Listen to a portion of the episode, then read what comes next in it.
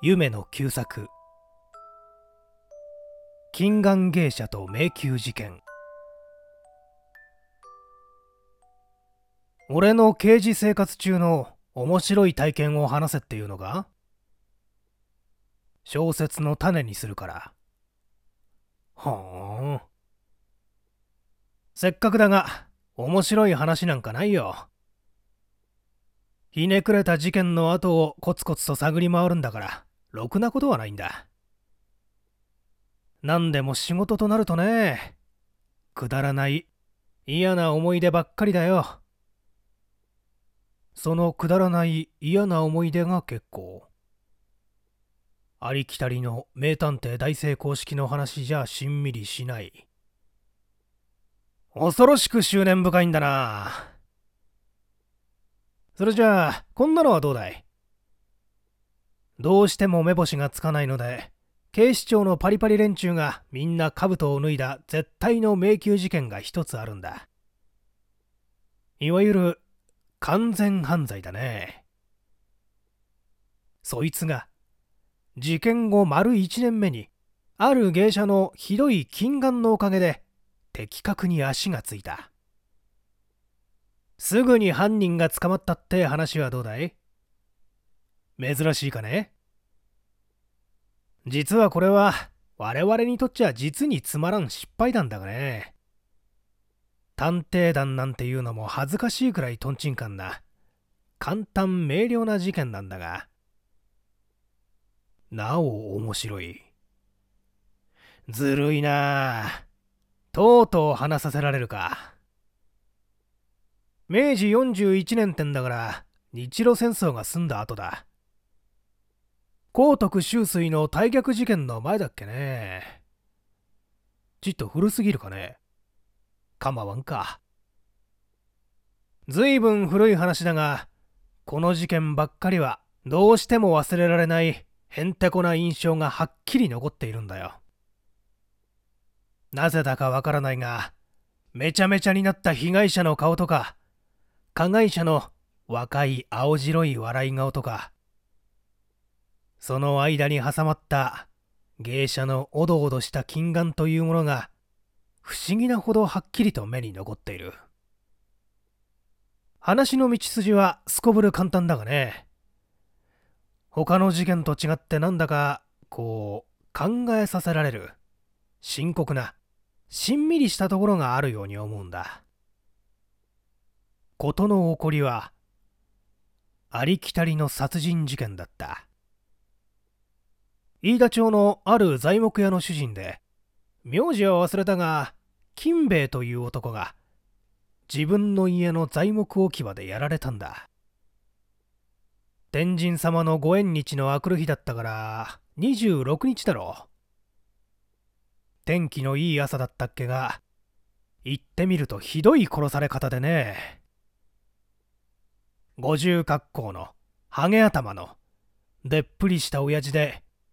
島の羽織に前だれせったというお決まりの町屋の旦那風だったが帽子をかぶらないで懐で押したまま自分のうちの材木置き場から飯田橋の停車場の方へ抜けていく途中のおがくずのふわふわ積もった象形の上にころりとうつ伏せに倒れている。材木の影から踊り出た教官にという間もなく脳天を食わされたんだね額から目鼻の間へかけて一直線にザクロみたいにぶち割られて脳みそがはみ出しているちょっと見たところ出血の量が非常に少ないと思ったが顔の下の湿ったおがくずを掘ってみると下の方ほど真っ黒くドロドロになっている。死後推定時間は10時間だったと思うが、倒れたまま動かなかったらしい。文句なしの即死だね。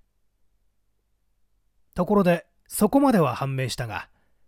その他のことが全くわからない。その頃までは、どこの材木置き場にも小引きが活躍していたので、現場の周囲が随分遠くまで新しいおがくずだらけだ。犯人もそこを狙って仕事をしたものらしく足跡が全くわからないのには弱ったよ。いくらでも足跡があるにはあるんだがはっきりしたものは一つもない。死体の近くに2箇所ばかり強く踏みにじってあるのが強行当時の犯人のものらしかったが単に下駄じゃないということがわかるだけで推定材料には点でならない。被害者の懐中物には無人港の帳面が2冊切りガマ口もタバコ入れもないという極めてさっぱりした現場なんだ。その時の現場に出張していた連中はかなり大勢だった。少々大げさだったかもしれないが仕事が閑散だったせいだろう。最初に麹町署から来た45人の他に警視庁の第一捜査係長刑事部長警部補巡査刑事が4人鑑識課の23人警察医が2名余震判事と書記というのだからほとんど全国の警察でも一粒寄りの鋭い目玉がそこいら中を一生懸命に探し回ったもんだが何一つ手がかりが見当たらない。ただその後の死体解剖で額にぶち込んだ凶器の厚さが一部くらい。推定一尺長さ以上の一直線の重たい物体であった。ちょうどナタの背中見たようなものだった。ということが判明しただけだったが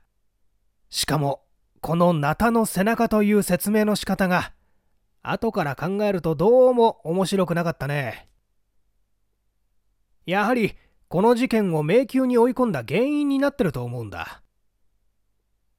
長さ一尺以上、厚さ一部くらいの一直線の重たい品物というので、みんな寄っていろいろ考えてみたが、前にナタの背中という言葉を聞いていたもんだから、それ以外の品物をどうしても考えつかない。まさか、そんな大きな文鎮があろうとは思わないからね。一直線の重たい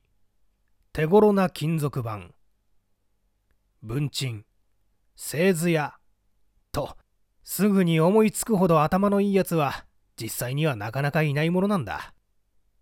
探偵小説にはザラにいるかもしれないがね。そこで、直接の証拠物件が見当たらないとなると今度は状況の証拠という段取りになるだろう。金兵衛の女房店の番頭若い者などを手を分けて調べてみると金兵衛は昨日の夕方夕飯を食ってから本郷の無人港の計算に行ってくると言って預かっていた旧式の帳面と900円ばかりの金を店の金庫から取り出していくらか入ったガマ口と一緒に懐に入れた。落とさないように懐で押しながら帽子も何もかぶらないままぶらりと表口から出て行ったのを女房と番頭が見ておった。それっきり夕べは帰ってこなかったが毎月25日の無人港の計算の日にはそのままどこかへ行ってしまって帰ってこないのが通例になっていたからみんな早く寝てしまった。明くる朝。つまりその26日の朝になって番頭と若い衆がその日のうちに深川の製材所から貸しに着くはずになっているもみ番の置き場を見に行くとすぐに死体を発見して大騒ぎになった。殺されるような心当たりは一つもない。という至極あっさりした話。無論それから家内中のものを綿密に調べてみたが怪しい者なんか一人もいない。女房は締まり屋の片蔵で一校の優等生になっているおとなしい一人息子の長男と一緒に裏2階で10時頃まで小説を読んでいたが怪しい物音や叫び声なんか一度も聞かなかった。また若い番頭は店の表2階で焼き芋を買って10時頃までワイダンをやっていたので、なおさら何も聞かんというわけでね。みんな今で言うアリバイをちゃんと持っている。金兵衛は相当ケチケチした親方らしいがそれでも人使いがうまかったのだろう恨んでいる人間なんか一人もいないらしいのだこいつは迷宮入りかなといった感じがそんな取り調べのさなかにピンと頭へ来たがね。しかし何しろ900何円の金がなくなっている以上強盗殺人という見込みなんだからことが重大だ。しかもよっぽど前から金兵衛の日常の癖や何かを研究して知っている人間で相当の腕力と元気のあるやつだ。ことに日が暮れているとはいえ人家や電車道に近い薄明るいところで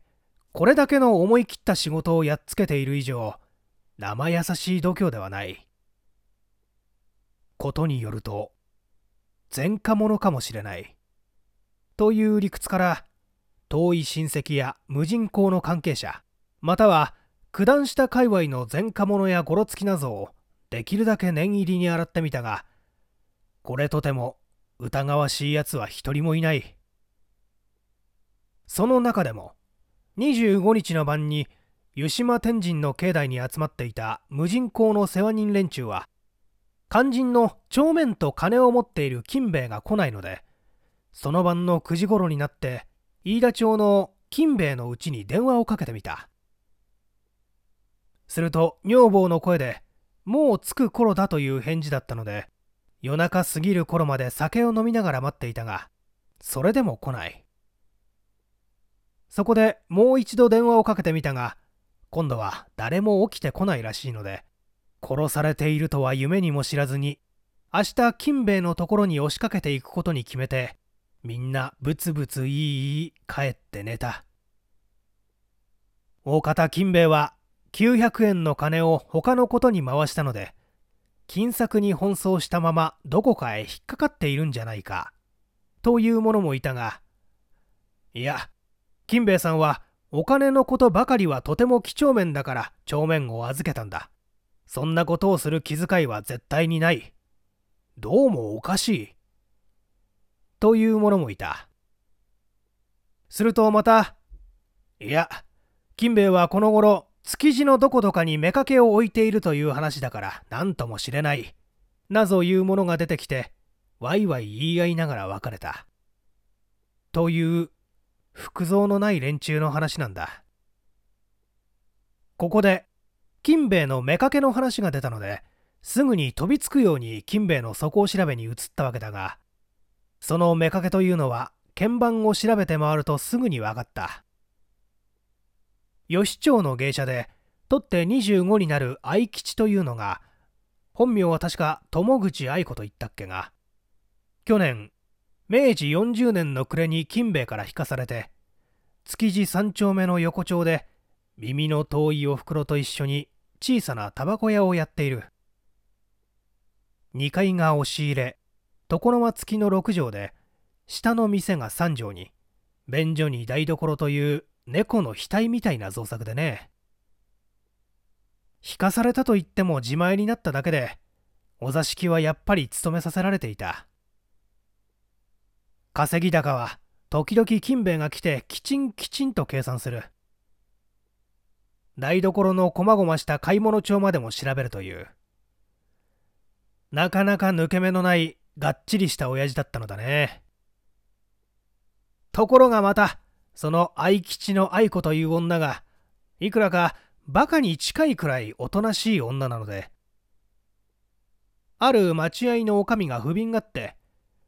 結局その方が行く末のためだろうというので金兵衛に世話したという話だったがひどいやつで金兵衛は愛子の人のいいのにつけ込んで稼ぎ高を丸々取り上げる上にお客まで取らせていたと言うんだから呆れたね。そろばんの強いやつにはかなわないね。それから今度は捜索の手が愛子の素性調べに移ったわけだがそんな細かいところは面白くもないし本筋には関係がないから抜きにしよう。とにかく愛子は某富豪家族の娯楽院でお定まりの里子上がりの母親に煮て食われようと焼いて食われようと文句の言えないかわいそうな身の上であったこと。三味線も踊りも歌もダメで芸者としてはおとなしすぎること。器量は住人並みでぽっちゃりした方で25だというのにお酌みたいに初々しい内気な女であった。それにちょっとわからないがひどい禁眼だったこと。これが一番大事な話の山なんだがその禁眼で人の顔をじーっと見る目つきがまた何とも言えず人懐っこい。見られた人間はちょっと惚れられているような感じを受けること。バカにしちゃいけねえ。俺がうぬぼれたわけじゃねえんだ。誰にもそう思われたんだよ。それよりも事件発生以来毎日毎日警視庁の無能を新聞に叩かれながらじーっと辛抱してこうした余計なことをじりじりと調べて回る俺たちの苦労が並大抵じゃなかったことだけは同情しておいてもらいたいね。新聞記者なんてものはそんなところにはみじんも同情しないからね。読者を喜ばせるのが商売だからむしろ警視庁の無能暴露とか、犯人の大成功とか書きたい気持ちで、まだですかまだですかと様子を聞きに来るんだから、うんざりしちまわ。嫌な商売だよ、まったく。ところがまた、あいにくなことにこの事件が、だんだんと新聞の注文にはまりそうになってきた。この筋をたどっていけば、きっと何かにぶつかるに違いないという俺一流の勘が当たっていたかいなかったが、愛子には今まで一人の情婦らしい者もいない。念のために今までのお客の中で好いたらしいことを言い合った者はいないか、ちょっとぼれでもいいからいないかと聞いてみたが、愛子はただポカンとして頭を左右に振るばっかりだから、しまいにはこっちが負けてしまった。頭の悪いやつはこんな場合全く苦手だよ。ことに女にはこんな種類の返事をする者が多いから困るんだ。実は愛子が惚れた男がちゃんといたんだ。愛子はその男に生まれて初めての恋を感じているにはいたんだがたった一晩あったきりだし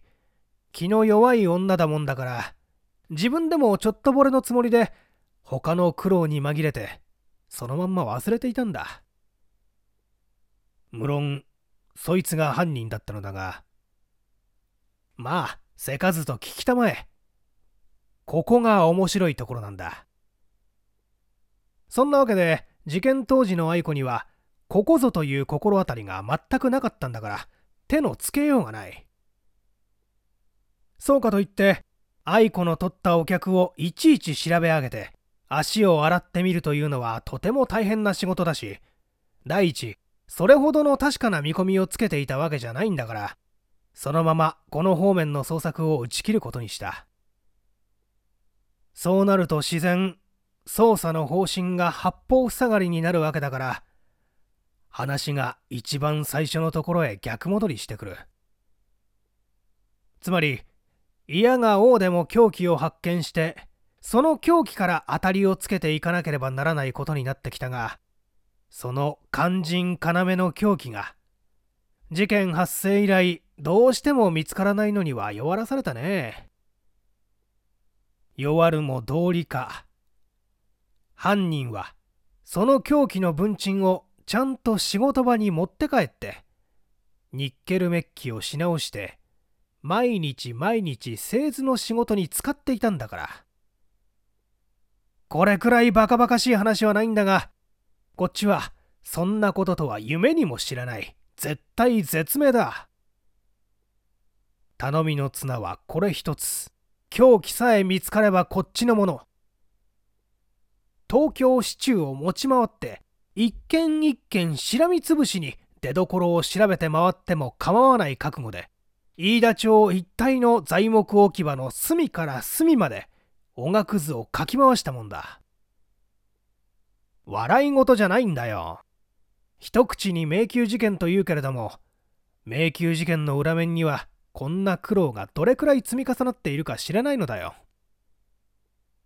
しまいには九段下から大手あたりのお堀へかけて大捜索までやってもらったが古バケツ底抜け夜間古げた破れ靴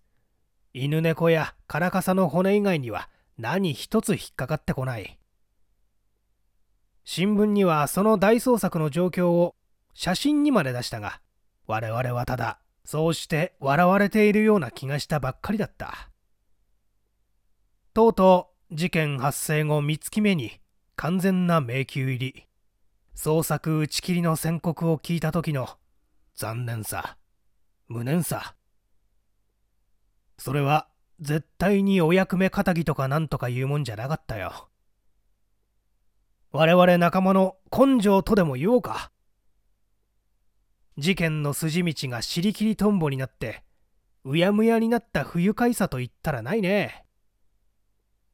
家へ帰っても23日は飯がまずくてカカオを相手に感触ばかり起こしていたもんだが。無論初めの騒ぎが大きかっただけに警視庁が新聞からめちゃめちゃにやじり倒されたことは言うまでもない。しかし事実は文字通りに警視庁の無能犯人大成功なんだから中の根も出なかったわけだよ。ところがこうした徹底的な迷宮事件手がかりのなくなった完全犯罪がそれから1年も経った後に思いがけない愛子の広い近視眼のおかげで目星がついたんだから。皮肉だろう？不思議？そうだね。ちょっと聞くと随分不思議な神秘的な話に聞こえるだろう。ところが事実は何でもない。何とも言えない人情を絡んだ哀れな話なんだ。ちょうどそれから丸1年経った明治42年のやはり4月の中頃のことだった。無論次から次に起こる事件に追われて金兵衛殺しなんか忘れている自分だったが雨はしょぼしょぼ降るし事件も何もなしというので仲間と一緒に警視庁のたまりで雑談をしていると球児が面会人を取り継いできた。築地の友口愛子大至急ご目にかかりたい。と言って小さな名刺を一枚渡した。途端にドキンとしたね。一年前の苦心をずらりと思い出しながら慌てて立ち上がったよ。こんな場合にこんな調子でひょっこり面会を求めに来る事件の中の女は十中八九何かしら重大な手がかりを持ってくるものなんだ。仲間に冷やかされながら例の面会室に来てみると疑いもない愛子がちゃんと丸曲げに打ったやぼったい奥様風で椅子に腰をかけている。よほど心配なことがあると見えて顔色が真っ青にやつれている。おまけに妙におどおどした目つきでこっちを見る表情に昔のような人懐っこい愛くるしさが跡形もないようだ。閉めた。と思いながら何食わぬ顔で話を聞いてみると愛子は金兵衛に死に別れてから芸者を辞めて義理のおふくろと一緒にタバコ屋専門でやってみた。すると近所の会社員や工場の職人たちが盛んに買いに来てくれるので結構やっていけることが分かった。しかし一方におふくろが芝居と信心と寝酒の道楽を始めて死んだ金兵衛の伝でぐんぐんへそくりをかすり取る上にいい縁談をみんな断ってしまうので愛子は朝から晩まで店の稼ぎと所帯の苦労に追われてこの頃はすっかりやつれてしまったというような話でつまり愛子は生まれてから死ぬまで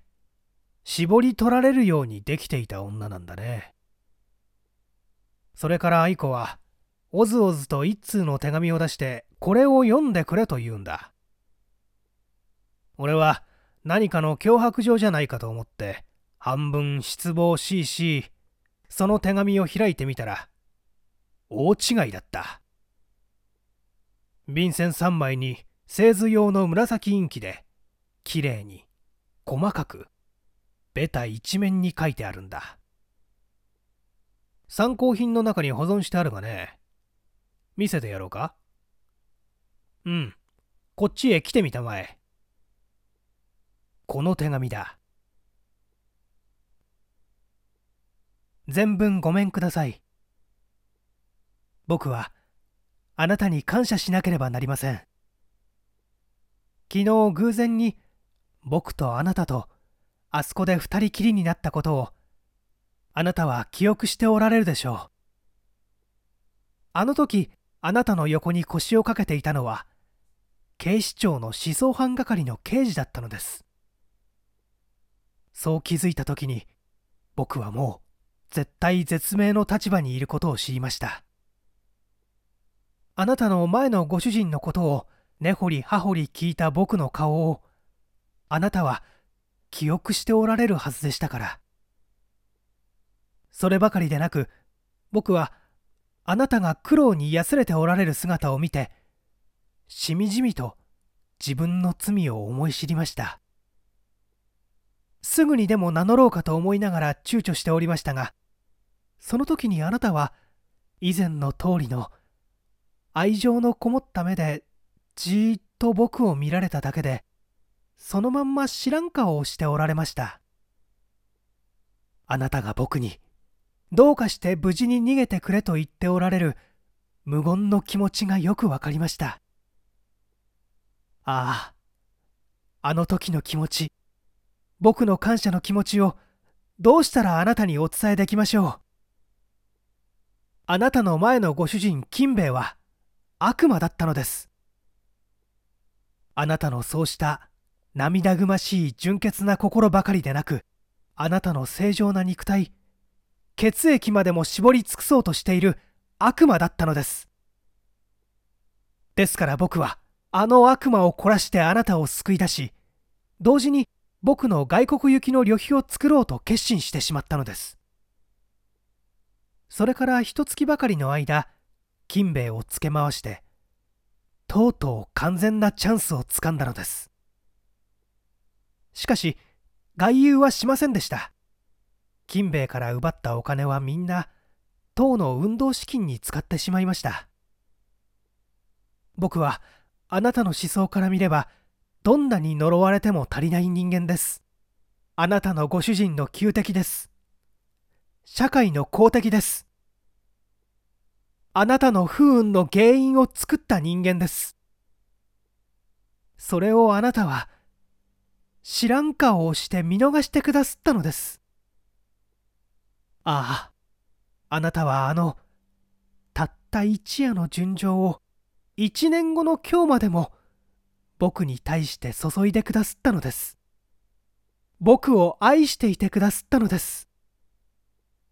僕は生まれて初めてあなたによって人間の純情の尊さを知ったのです。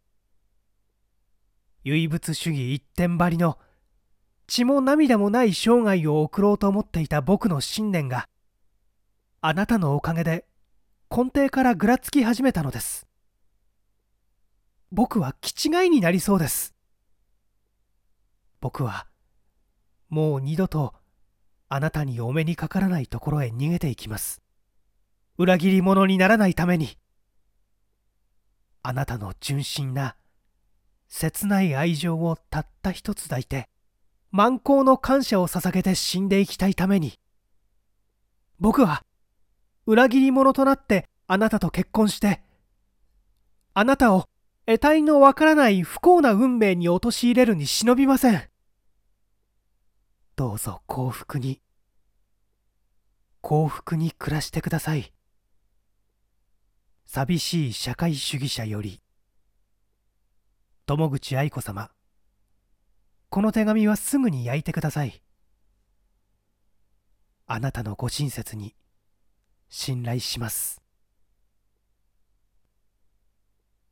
この手紙を読み終わるとすぐに、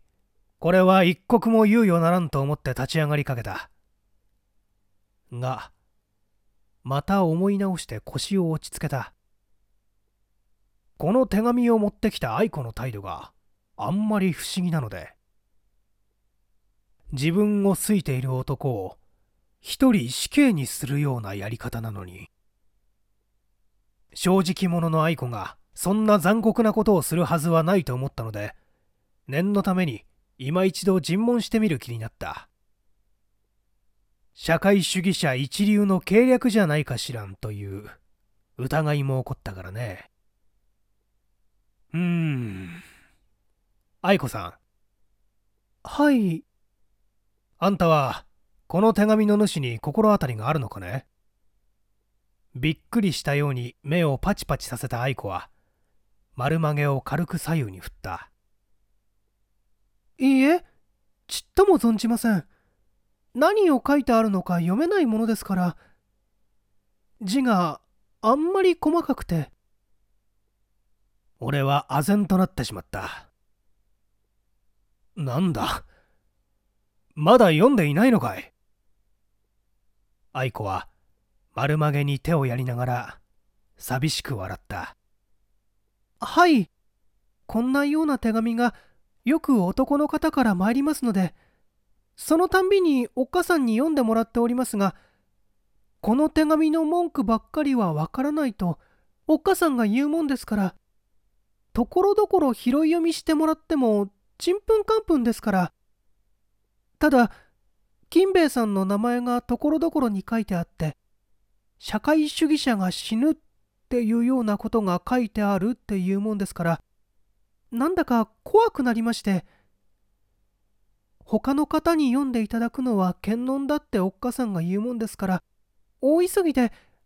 あなたに読んでいただきに。俺は思わず一条ばかりのため息をついたよ。滑稽な気持ちなんかみじんも感じなかったから不思議だよ。これほど恐ろしい働きを表した愛子の何も知らないでおどおどしている金眼をしばらくの間呆然と見つめていたね。うん。あんたはこの手紙で見ると金兵衛さんが死ぬる一月ぐらい前にどこかの待合で若いお客と差しでしんみりしたことがあるんだね。愛子の顔色がみるみる真っ青になった。この前に尋問したことをどうやら思い出したらしいんだ。それからまたたちまち耳の付け根まで赤くなったが俺の顔を見ながらおずおずとうなずいたものだ。ね？あるだろう。思い出したろう。愛子はいよいよ真っ赤になってうつむいてしまった。俺は胸をドキドキさせながら彼女に対して尋問の秘術を尽くし始めたが彼女は手もなく釣り込まれてポツポツ話し出した。はいやっと思い出しました。それは278の若旦那風の人でした。待合では王さんと言っておりましたが、お名前は大深さんと言いましたか？お召し物からお金遣いまでさっぱりした方で、いいえ、手は両方とも食行らしくない白いきれいな手でした。お酒が少しばかり回りますと、親切にいろいろと私の身の上をお尋ねになりましたので、何もかも本当のことをすっかり話しました。金兵衛さんのことまでもすっかり、毎月25日が本郷の無人の寄り合いなので、帳面とお金を持って行かれる。その帰りに電車で私のところへ見えることまで話しました。その若い方は何でも信州のあるお金持ちのご養子さんで、東京へ来て高等工業学校へ入ったが、陽花が破産したため学校へ行けなくなった。それからいろいろ苦労をして稼ぎながら築地の簿記の夜学校へ入っているうちに半年ぶりに陽花の残りの財産が自分のものになったからタバコを買うたんびに思っていた君を名指しにして遊びに来た。これから時々来るからな。といったようなお話で、お宅は芝の金杉ということでしたが、それはそれは、ご親切な。ほう。それからしっぽりといい仲になったってわけだね。愛子はまた耳元まで赤くなった。涙をひとしずく、ポロリと膝の上に落とした。うんうん、分かっているよ。だからあの時もそのお客のことを俺に話さなかったんだね。愛子は丸曲げを少しばかり左右に振った。しくりしくりとしゃくり上げ始めた。そうかそうか。そのお客がたった一人すいたらしい人だったことを、あの時は思い出さなかったんだね。愛子はかすかに震えながら頭を下げた。多分、謝っているつもりだったのだろう。俺は一膝乗り出した。そこでね、話は違うが、昨日あんたはどこか、電車か何かの中で三人きりになったことがあるね。他の二人は男だったはずだが、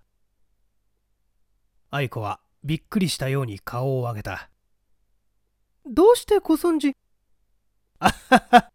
この手紙に書いてあるじゃないか。どこだい？それは。昨日、おじさんの法事をしに深川へ参りました。ああ、月島の私に乗ったんだね。なるほどなるほど。その時にあんたと一緒に乗っていた二人の男の風景を覚えているかね？愛子は恐ろしそうに体をすくめた。俺が社会主義者のことでも調べていると思ったんだろう。例の黒目がちの目をパチパチさせながら唇を震わした。私は目が悪うございますので、三尺も離れた方のご様子は、ぼーっとしかわかりませんが。わからなくてもいいから、あらかたの風采でいいんだ。二人とも紳士風だったかね？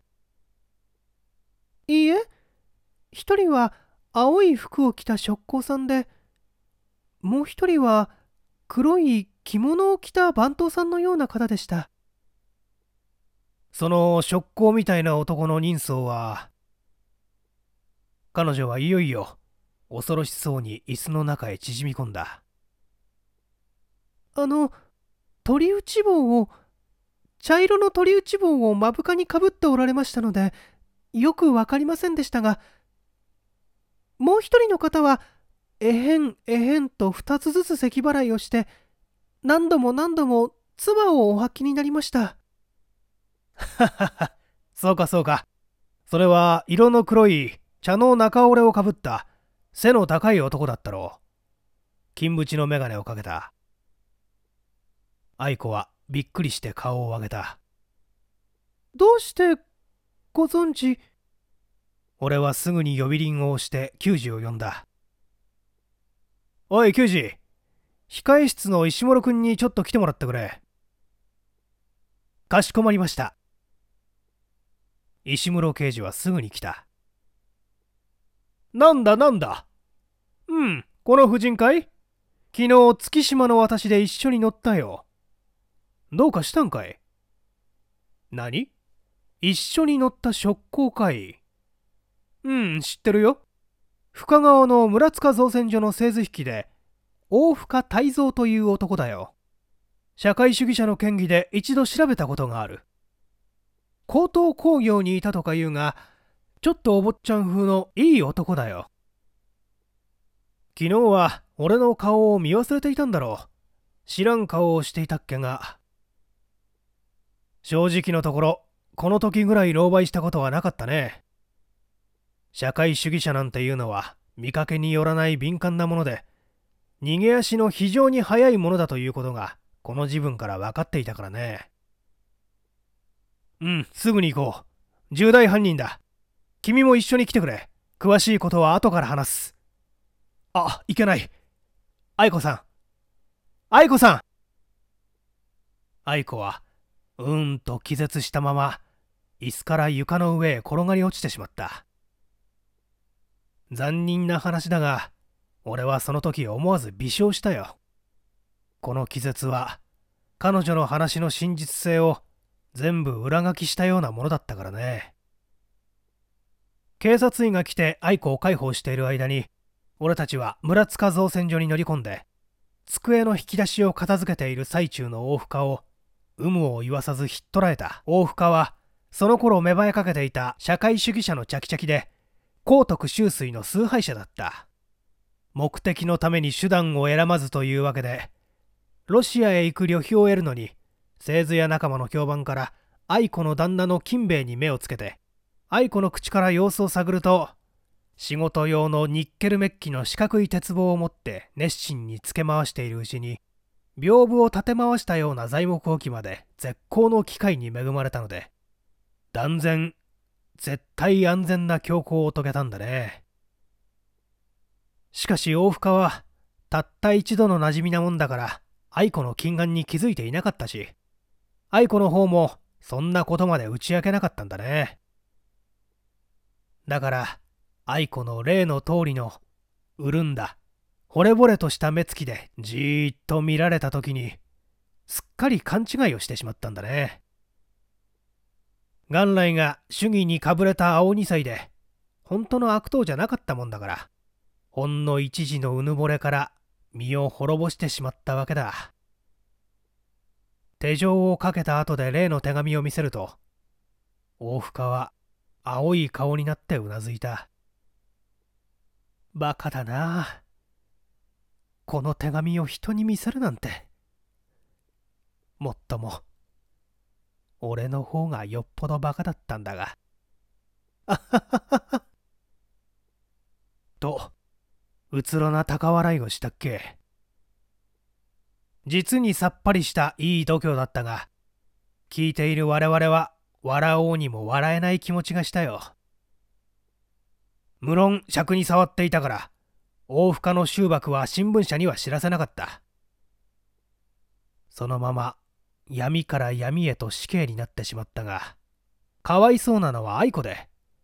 それから後ちょいちょい大深へ差し入れなんかをしていたらしい。そして彼が死刑になったことが新聞に出た晩に自宅の台所で首をくくって死んでしまった。遺書も何もなかったので原因はわからないが自分の口一つから金兵衛を殺しまた大深を殺したことが分かったのですっかり悲観して思い詰めてしまったんじゃないかと思う。